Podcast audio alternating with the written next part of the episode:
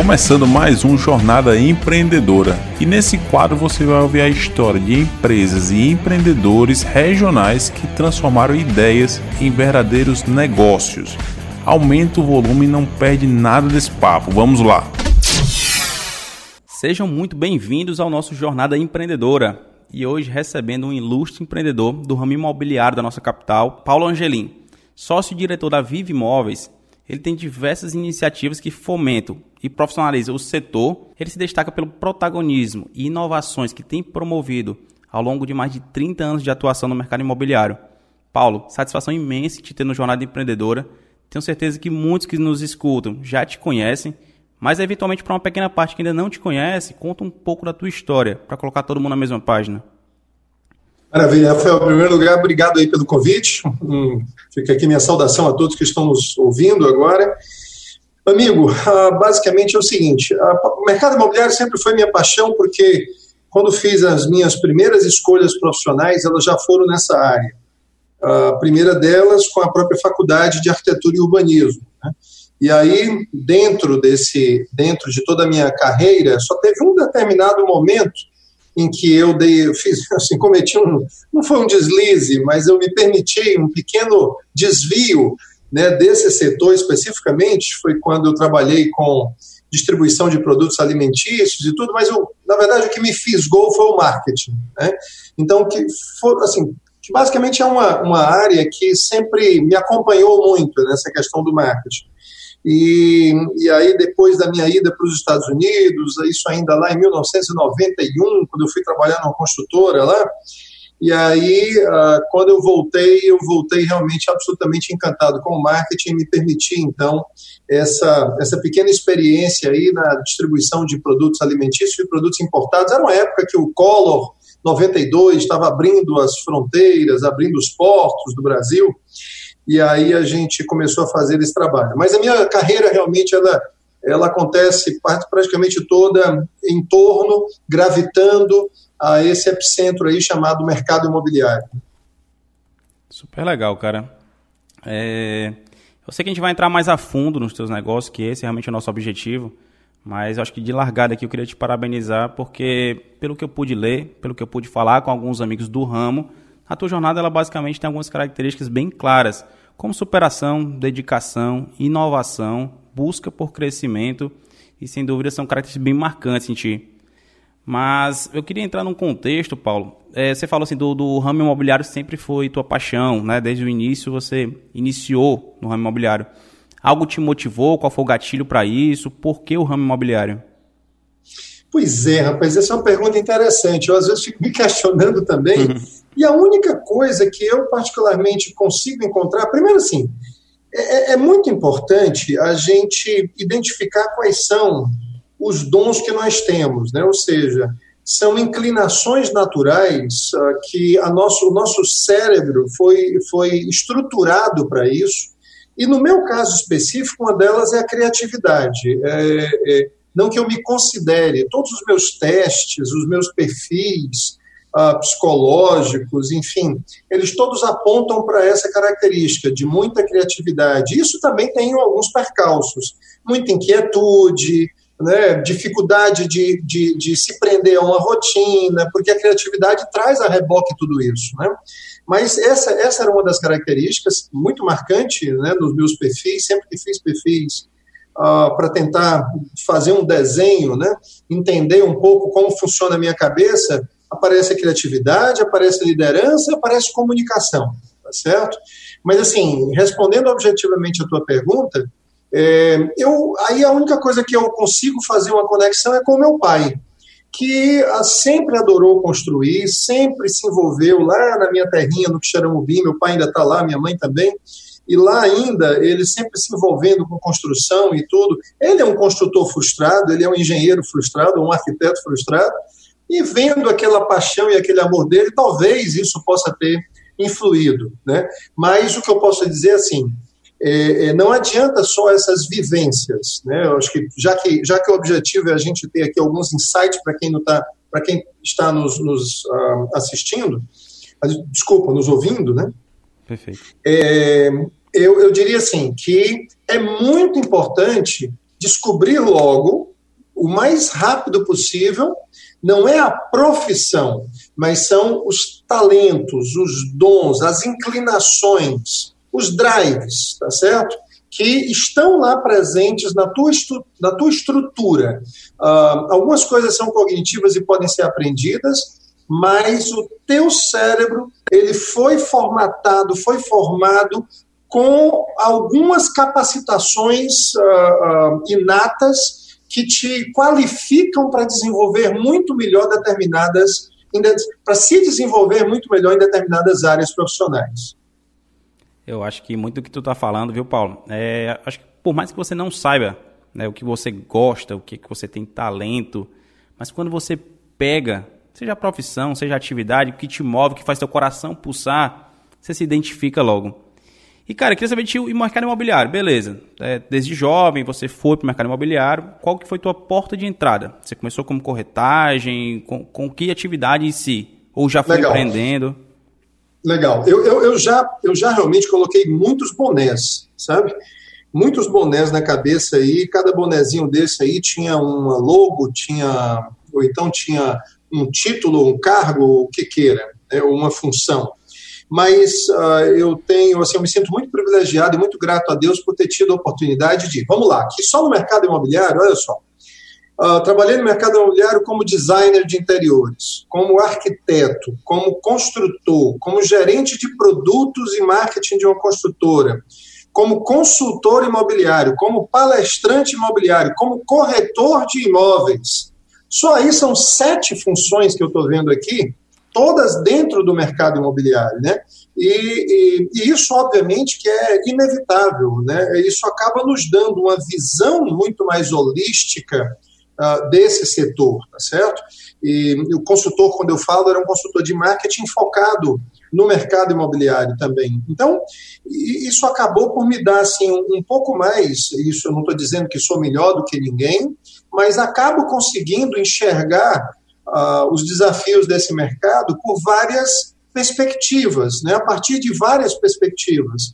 Isso, obviamente, que eu não me nego e não me recuso, e também não, não, não, não sinto que, que não necessite ouvir e, e entender as perspectivas dos outros. Pelo amor de Deus, não é isso. Mas eu acabo conseguindo olhar para um determinado desafio uh, imobiliário, uma oportunidade imobiliária, e fazer ou levantar questionamentos a partir de muitas perspectivas. A partir da perspectiva da venda, da comercialização, desculpa, da construção em si, da execução. Agora mesmo, antes de nós começarmos, eu estava conversando. Olha só, eu estou aqui nessa conversa anterior, a nossa agora, eu estava conversando com um construtor na posição de corretor de imóveis, mas estava fazendo questionamentos com ele que eram questionamentos de um arquiteto e de um engenheiro. Você está entendendo? Então, é, é, natural que isso ajuda e te coloca numa posição de destaque, de vantagem competitiva dentro do setor. Né? E aí fica, obviamente, uh, para quem está nos ouvindo, uh, uma provocação. É, entrou dentro de um setor, em um setor que você gosta, tente ao máximo enxergar esse setor pelas várias perspectivas das várias profissões que estão dentro dessa cadeia. Que ponto de vista legal, viu, Paulo? Eu acho que isso aí realmente destrava muita coisa. E, cara, e aí você começou, a gente conseguiu entender aqui algumas nuances, né, de variações de profissão mesmo, de atuação. E aí, como, em, que, em que momento surgiu a Vive Imóveis? A gente vê hoje, quem olhar para a gente aqui que não conhecer esse contexto, olha a Viva como uma gigante protagonista de diversas iniciativas que a gente vai abordar aqui também. Mas em qual cenário ela surgiu? Como foram as primeiras páginas dessa história?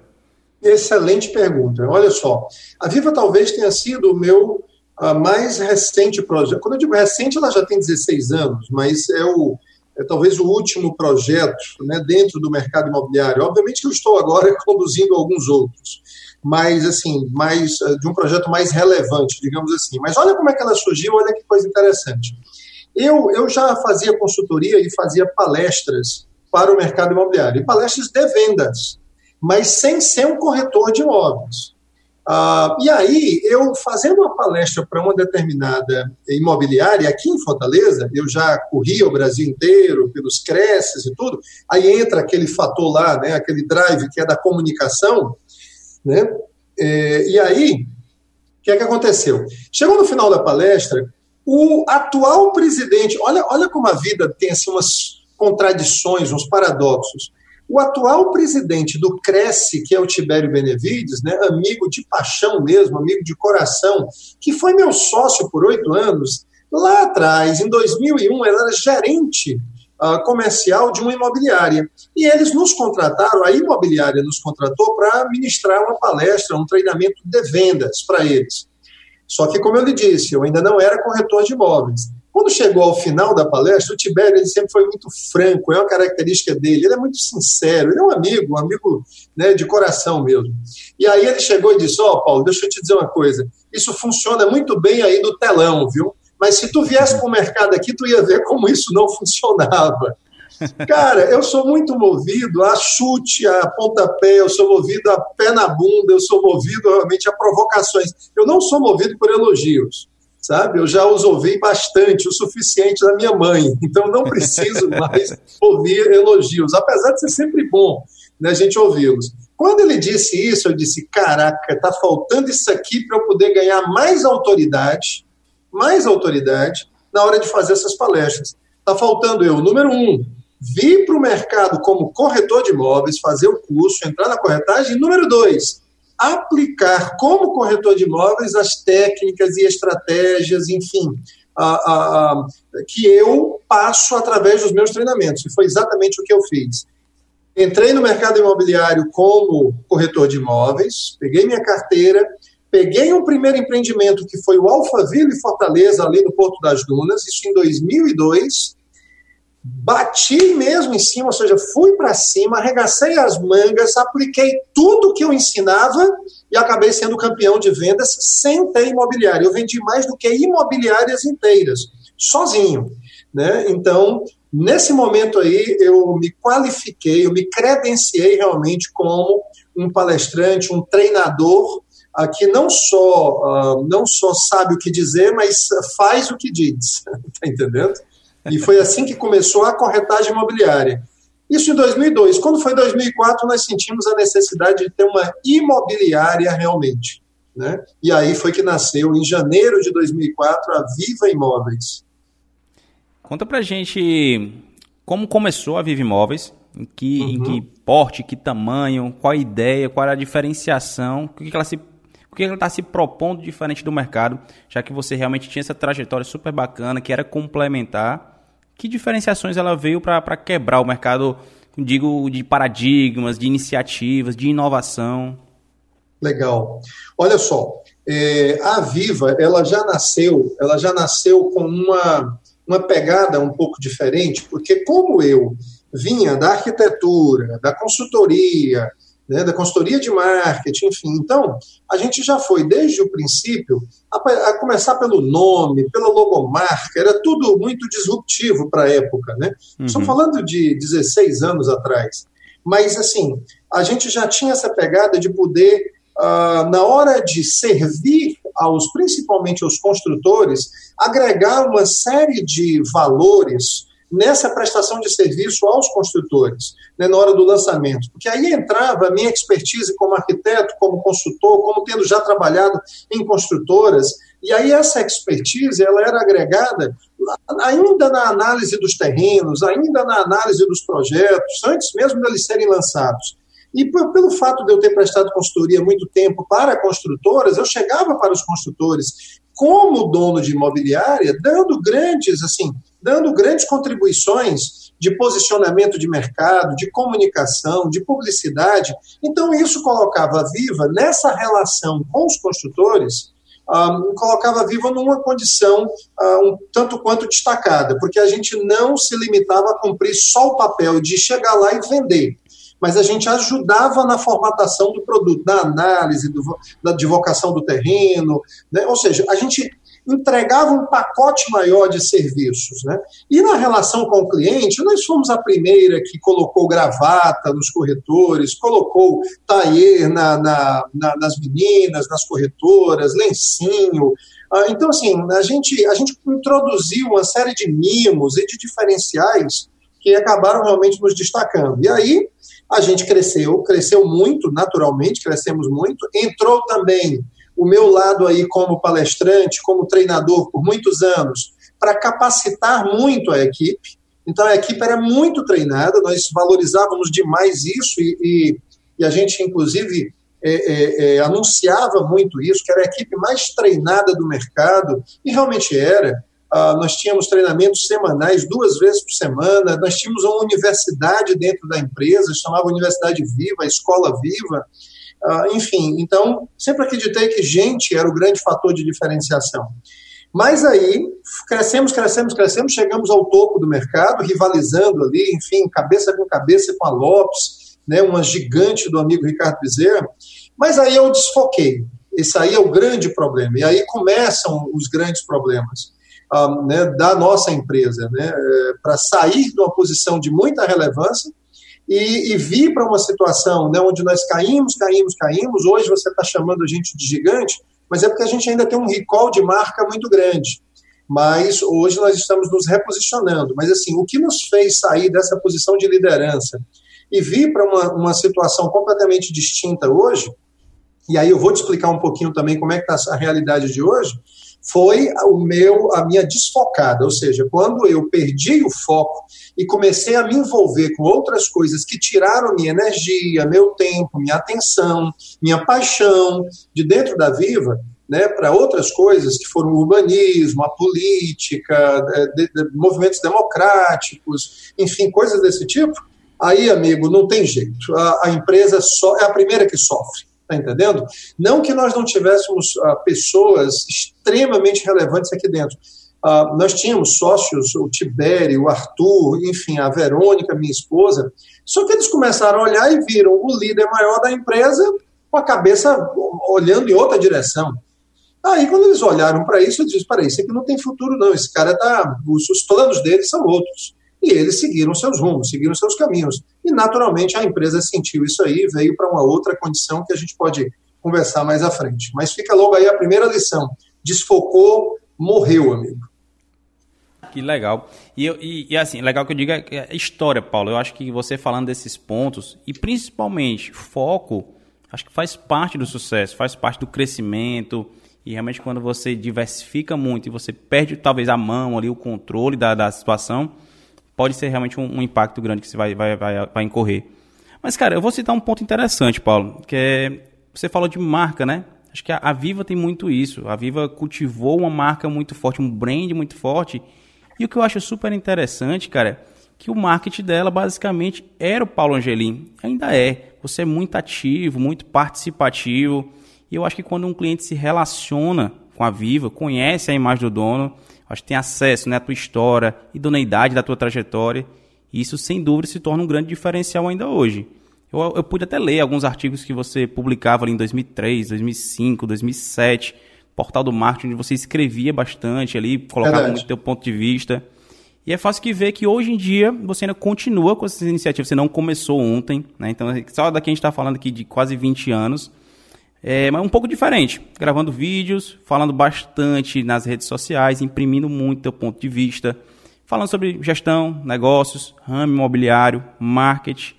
Eu acho que essas características foram construídas, né, ao longo da tua jornada e tudo. E de que forma tu acha que isso contribuiu tanto para a construção da marca viva, como também para o sucesso desses negócios por muito tempo? Olha, você tem razão, principalmente quando se trata de serviços. Serviços é, são prestados por pessoas, né? E a gente quer, a gente quer, quer queira, quer não, saber quem está à frente disso ou por trás disso, como queira.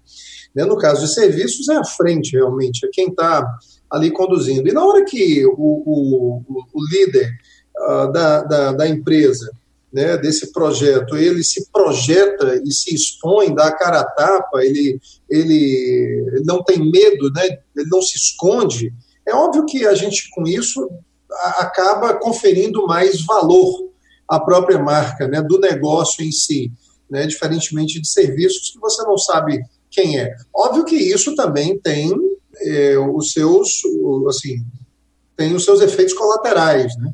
Tem é, alguns contratempos, porque você, quando se expõe e se posiciona principalmente, você não vai agradar a todos, tá certo? E, por exemplo, quando eu me, me posicionei muito fortemente num determinado momento aí uh, da minha história mais recente, né, do ponto de vista político, né, isso trouxe grandes arestas e tudo. Né, por mais que a gente tentasse conduzir da forma mais branda, mais racional possível, é sempre muito fla-flu, é sempre muito, é, é, é, sempre muito passional. Né, essa análise é muito passional. Principalmente num país que não estava acostumado a se envolver politicamente. Hoje não, hoje as pessoas estão, elas estão, mas era, era, era quase que um chavão você dizer que não política a gente não se envolve, política a gente não comenta, política a gente não discute. Né? Mas, assim, uh, é, voltando para o foco da sua pergunta, sempre que. Eu vou te dar um exemplo, olha só. Hoje, mais recentemente, vamos também olhar para um outro, um outro, às vezes, outros setores, porque fica mais fácil.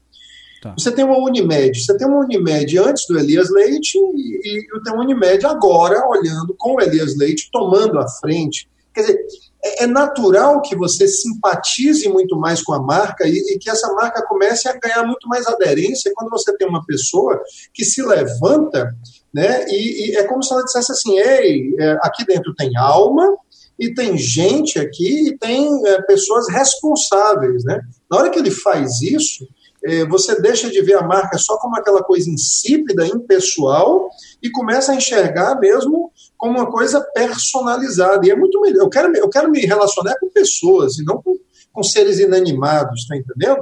Então, é um bom, é um excelente exemplo o caso do, do Elias lá na, na Unimed, o que, ele, o que ele está conseguindo fazer em termos de, de uh, construção de simpatia, né, pela, não é só de conhecimento, mas é principalmente o, o, o, Bill Gates dizia uma coisa muito, muito interessante. Ele dizia assim: é muito mais importante é, do que o que as pessoas pensam a respeito da sua marca, é o que elas sentem em relação à sua marca. Ora, e só gente consegue provocar sentimentos em outras pessoas, sabe? Sentimentos mesmo, né? Sentimentos bons, bons sentimentos. Então, a, a, o fato de eu ter trabalhado muito esse Nunca com o objetivo de trabalhar marketing pessoal para construir o que eu não tenho, sabe, construir uma imagem do que eu não sou. Eu sempre fui muito autêntico, sabe? Me chamava até de, como é um, é um é termo muito cearense, de marmotoso, muito cheio de marmota, uh, porque eu sempre gostei de me envolver mesmo com as coisas. Poxa, há seis anos, desde 2013, portanto, seis não, sete anos agora, é, eu ando para cima e para baixo em cima de uma bicicleta, cara, tá entendendo? E tem um carro, tem um carro blindado e tudo, e me exponho na cidade. Tô querendo o quê? Não tô querendo nada, tô querendo viver, pô. Tá entendendo? Viver a, a vida que eu acho que, que, que eu, sabe, que, que eu, eu projeto para mim mesmo, sem me importar se as pessoas vão validar, vão aprovar ou não, vão me achar doido ou não. É, para mim, bicicleta faz todo o sentido do mundo, tá entendendo? Então, eu não vou me pautar pelo que os outros acham. Essa autenticidade, ela acaba, acaba criando né, uma certa animosidade em alguns, mas criando muita simpatia Sim. em muitos, pelo menos respeito. Mesmo que as pessoas não gostem, mas, rapaz, eu não gosto daquele cara não, mas não tenho dúvida que, que aquele cara ali é autêntico, porque ele vive o que ele prega. Né? Legal. E, e Paulo, é, eu pude acompanhar também que você tem tido algumas iniciativas agora que, no meu ver, é, fomentam muito a profissionalização do setor. Compartilhando sim. muita dica, muito insight, totalmente voltado para o ramo imobiliário, mesmo que elas sirvam sim para outras pessoas de outras áreas, mas muito focado nisso. Quais são teus objetivos com isso? Quais são teus anseios? Que é formar realmente uma comunidade num, num meio que às vezes há muito é, A e B, né, times assim. Qual sim. é a tua, tua, realmente tua, tua ideia com esse projeto? Rafael, na verdade, rapaz, é, é, o seguinte: não tem assim um propósito, isso não está dentro de um plano. isso é muito a minha pessoa mesmo, sabe? Eu, eu adoro, cara, eu adoro ensinar, eu adoro compartilhar, adoro aprender. Eu aprendo muito quando eu me, quando eu me proponho a ensinar, quando eu me proponho a, a compartilhar informações, porque eu preciso organizá-las, preciso sistematizá-las. Todo dia eu escrevo devocionais né, é, de cunho espiritual cristão, e quando eu paro para fazer isso, meditar, forçosamente você faz com que a sua mente né, ela fique questionando, se indagando, perguntando. E essa meditação ela é muito boa, porque ela oxigena a mente. Então, é, eu tenho uma compulsão, rapaz, para explicar coisas, sabe? Eu tenho uma compulsão. Então, uh, uh, assim, eu, eu, eu, sinceramente não tenho nada que esteja dentro de um plano. Não, você vai criar uma comunidade, vai criar uma masterclass, vai criar um, sabe, não, sinceramente não. Eu estou adiando há meses e meses um curso online, que já era para eu ter feito um curso de vendas, como eu fiz no passado, só que era offline, só que o jogo agora é todo digital. E esse curso online não sai, porque eu fico empurrando, uh, empurrando com a barriga, tá entendendo? O que eu gosto mesmo é de compartilhar. Adoro, adoro simplesmente você botar. Se você colocar diante de mim 10, 15 ou, ou 2 mil pessoas, ou 2.500 pessoas, como eu já peguei em Belo Horizonte, cara, eu vou vibrar demais. Com duas pessoas na minha frente ou com 2.500 pessoas na minha frente, eu vou vibrar demais nessa troca. Isso, isso me satisfaz muito. É, é da minha pessoa, sabe? Então, é aquilo que eu lhe digo: você tem que respeitar é, e tem que considerar a, a, essas, essas inclinações naturais para as quais você foi estruturado, né? O seu cérebro foi estruturado, estruturado. Então é, é, é mais com esse propósito mesmo, sabe, de compartilhar. Agora é, é, é óbvio que algumas consequências positivas acontecem. Por exemplo, é, muitos colegas me procurando para parcerias, porque se sentem mais não só mais à vontade, como mais confiantes em fazerem parcerias comigo sabe? E me buscam. Uh, mas assim, não tem essa coisa dessa relação de causa e efeito, não. Eu vou fazer isso aqui na expectativa de. Eu faço muito mais por gratidão mesmo, sabe? A vida é muito boa, Deus é muito bom comigo, eu tenho que, eu tenho que dar alguma coisa que eu já recebo demais, entendendo? Eu acho que, que, assim, falando particularmente, Paulo, de mim, que pude ver diversos conteúdos teus, que, como eu disse, né, servem muito para o ramo imobiliário mas para qualquer área também é muito sobre realmente sobre gestão, sobre muito sobre cabeça, né? Sobre o ser humano, o autoconhecimento, eu acho que tem muito disso também. Então, eu acho que vindo de ti, que tem uma curadoria de tanto tempo de experiência, independente do, do intuito, eu acho que vem sim gerando um valor gigante para quem está acompanhando. E, cara, no, no começo do nosso bate-papo eu citei a palavra inovação como uma das suas características, né? Eu pude realmente ver algumas iniciativas desse, desse tipo. E queria que tu trouxesse para a gente, contasse um pouco dessa tua trajetória, algumas inovações que você pôde promover, para quem não sabe que vocês fizeram, e deixar aqui para a gente e contar um pouco da, da inspiração, de onde que vieram essas ideias. Tá. Essa inspiração é realmente uma inquietude mesmo interna minha, sabe? Ah, o Bertrand Russell, ele sempre é um dramaturgo inglês, ele sempre falou que muita gente olha para as coisas que existem e perguntam por quê. E, e algumas pessoas olham para as que não existem e se perguntam, e por que não? Né? Eu, eu sempre fui assim, sabe? Eu, eu desmontava os as bonecas da minha irmã, eu desmontava os liquidificadorzinhos dela e tirava o motorzinho para fazer lancha, sabe? É, é, é, eu, eu, nunca. A mamãe dizia, venha por esse caminho, eu vinha por outro. É, é, é da minha característica, né? De, de olhar para as coisas e, e, e, eu sempre faço um approach uh, para as coisas assim: como posso fazer isso de uma forma diferente? Como fazer, como sair da mesmice, como. E é como eu estou te falando. É, algumas pessoas acham isso uma bênção. Isso, se você não controlar, isso pode ser uma grande maldição na sua vida, porque, poxa, tem determinadas coisas que não é para mudar, cara, é para continuar fazendo daquele jeito ali. Aí você fica, sabe, se, se questionando e se, se pressionando por fazer de forma diferente. Enfim, então isso assim, é uma característica, é um olhar meu mesmo para o mundo, tá entendendo? Um olhar para o mundo. E sempre me agradou muito fazer as coisas da primeira vez. Uh, algumas pessoas têm medo de fazer as coisas pela primeira vez. Eu sinto uma, uma motivação enorme de fazer as coisas pela primeira vez, está entendendo? Eu, eu, eu, tenho dificuldades, na verdade, de fazê-la pela quinta. Aí é terrível para mim fazê-la pela quinta vez. Então, é, na Viva, assim, a gente, a gente realmente é, é, implantou uma série de, de, de novidades, como a gente foi pioneiro numa coisa que, inclusive, a gente estava tão à frente do tempo que só agora foi que realmente ela se viabilizou, não só para a gente, mas uh, que era o compartilhamento de, de compartilhamento de, uh, de imóveis, está entendendo? Que era Viva Vacation, né? É, e aí a gente lançou feiras, a gente foi um dos primeiros a, a realmente participar massivamente das feiras, né, das feiras imobiliárias, com grandes estandes de venda à época. Era outro mundo também, né? O mundo era outro, não era o digital que a gente vê hoje. Mas os nossos sites estavam sempre à frente do seu tempo, a gente procurava tecnologias que estavam sendo usadas em outras, em outras praças. Ah, então, isso sempre para mim foi muito, muito é, é, corriqueiro, muito presente. E agora, mais recentemente, a gente está com algumas. Ah, ah, com algumas propostas também inovadoras que eu ainda não posso trazer porque elas estão em gestação. Né? Mas muito em breve, já já as pessoas vão começar a ver aí algumas propostas que vão ver realmente que são muito disruptivas. Uma delas eu submeti a dois grandes, uh, duas grandes autoridades, dois grandes gurus né, do, do, marketing digital e, e das startups uh, nacionais, e eles dois disseram, cara, eu nunca vi isso aqui, não conheço e acredito demais que isso vai ser muito disruptivo, vai ser escalável, vai vai, enfim, é, é, você tem grandes chances de tocar isso aí e ser um sucesso.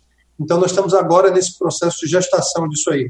Mas eu te confesso que para mim nunca foi muito difícil pensar de uma forma diferente, não, tá entendendo? Porque já é a minha provocação natural, sabe? E no, no começo da, da pandemia, né, esse período tão duro que pegou a gente de surpresa, é, você teve diversas iniciativas de lives, né? Trouxe bastante gente significativa, bastante gente com muito contexto do mercado local. E compartilhe com a gente um pouco dos aprendizados, alguns insights dessas lives e quais são suas expectativas agora nesse período que as coisas vêm amenizando um pouco. Quais são suas expectativas para o futuro?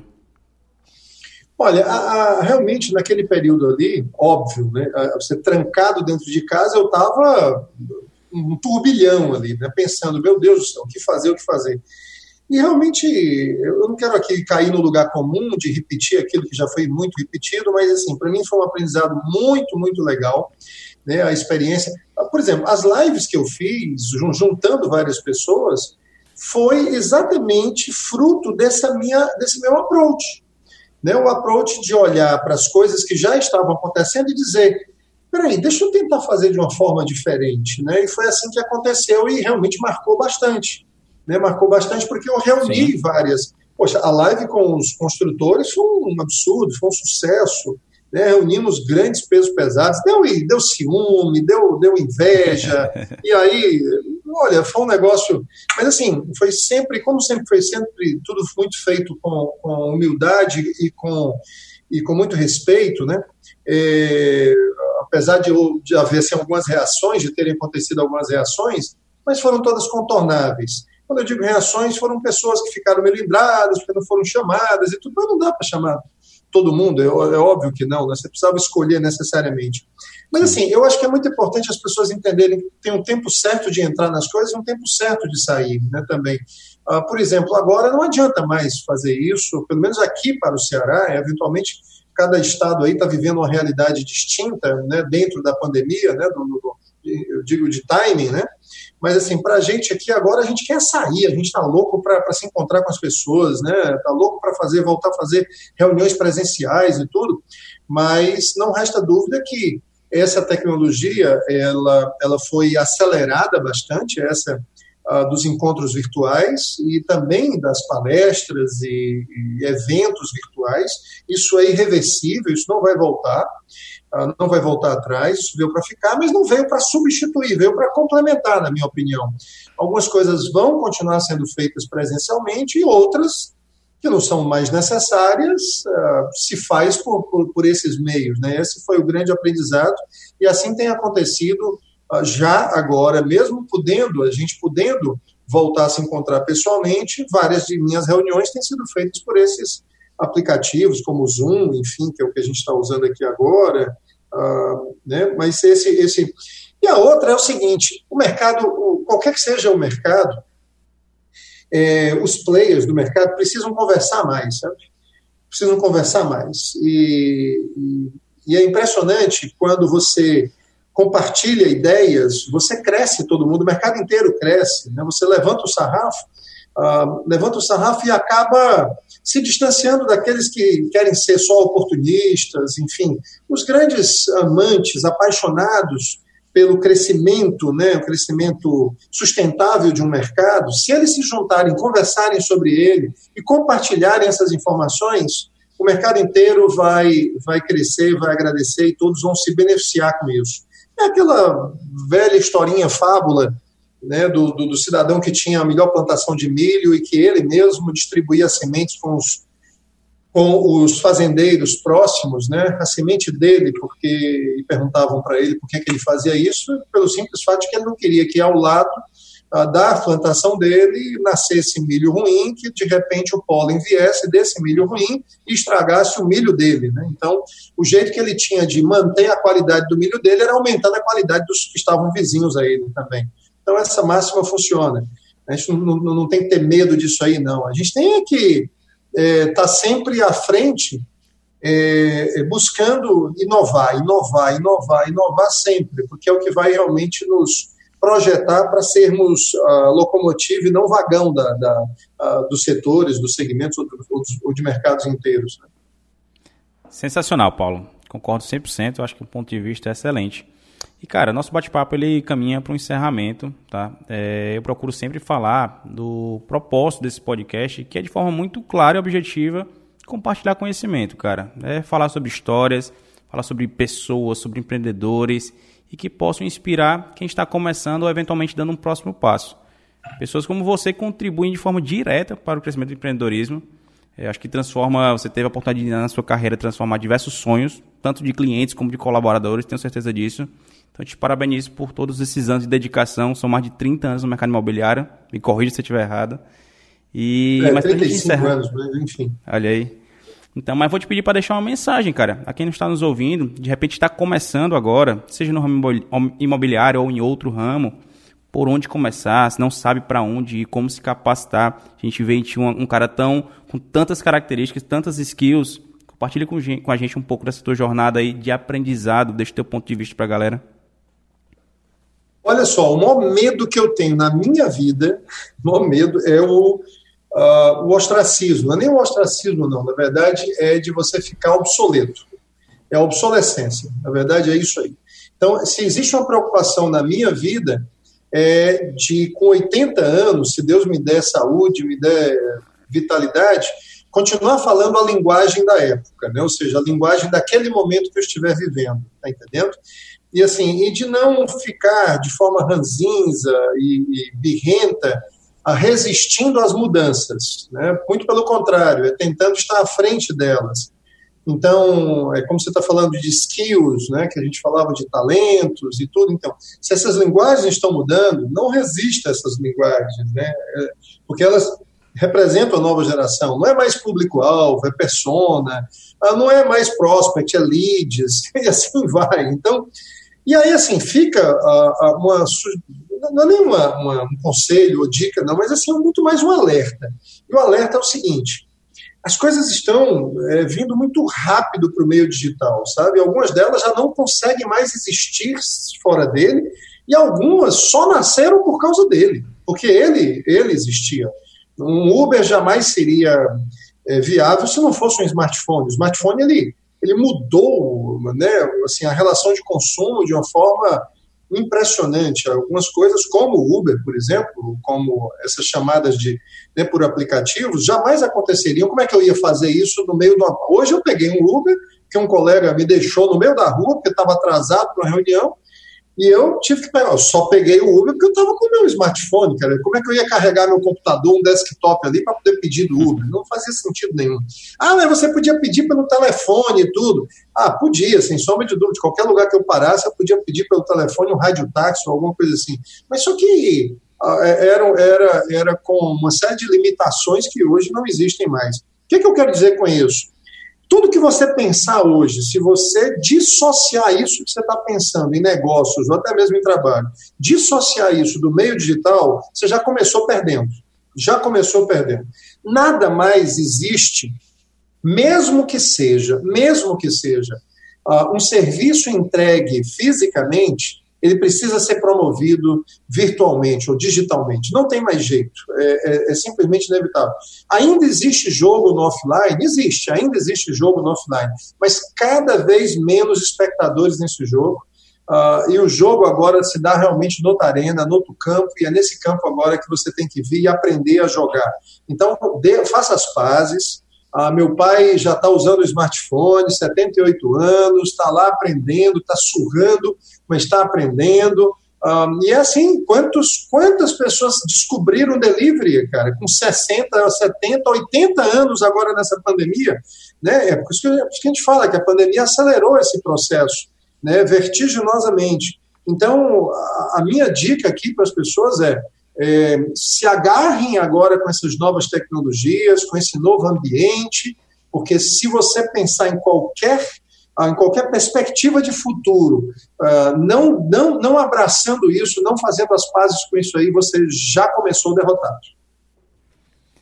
Acho que quem não está te vendo, Paulo, não, não, né, como eu estou vendo agora, o pessoal vai só nos escutar, mas eu vejo empolgação, cara. Eu vejo é. que você fala realmente com a verdade e vê uma pessoa como você, que tem uma jornada gigante, desde o offline, desde o papel na mão, para hoje, Nossa. que é uma mudança gigantesca, e você falar sobre isso, cara, é sensacional. É uma verdadeira aula pra gente aí. Que bom. E, cara, tenho certeza que muita gente que está nos ouvindo vai tirar é, valor pra caramba desse nosso bate-papo. Quero te agradecer por ter topado nosso convite e fazer parte desse projeto que tem levado muito conhecimento para a galera. E certamente uma parte da galera vai curtir esse papo e vai te procurar. Vai querer te procurar, pegar um pouco mais de contexto do teu ponto de vista. Deixa uma rede social, seja LinkedIn, Instagram, onde tu é mais ativo aí para a galera. É, é, procura Paulo Angelim, que quase é certo que você vai chegar em mim.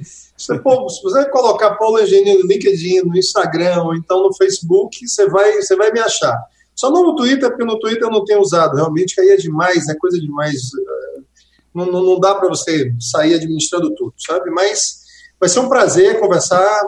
Eu adoro, adoro. Olha, você não tem ideia, Rafael, de como eu recebo, às vezes, gente aqui que, cara, tá perdido e tudo, e eu tiro uma hora aqui do meu tempo para poder simplesmente fazer quase como se fosse uma sessão de coach com essa pessoa e, e, e de alguma forma, algum rumo para ela, para ela seguir, e isso me deixa numa satisfação sem igual. Assim, é como se você tivesse me feito um cheque ali de, sabe, de 20 mil reais por uma sessão de uma hora. E é como eu me sinto, sabe, quando termina. Então, fica aí, obviamente, que aberto todos os meus canais aí para esse contato com as pessoas. E, por fim, desejar só que Deus abençoe muito aí da sua vida, Rafael, e a vida de todos aqueles que estão nos ouvindo agora, tá certo? Fechado. Paulo, mais uma vez, brigadaço. A todos que nos acompanharam, nosso muito obrigado. Espero que esteja fazendo sentido para você e de alguma forma esteja te aproximando mais um pouco do teu sonho. Te espero no próximo episódio do nosso Jornada Empreendedora. Tchau, tchau.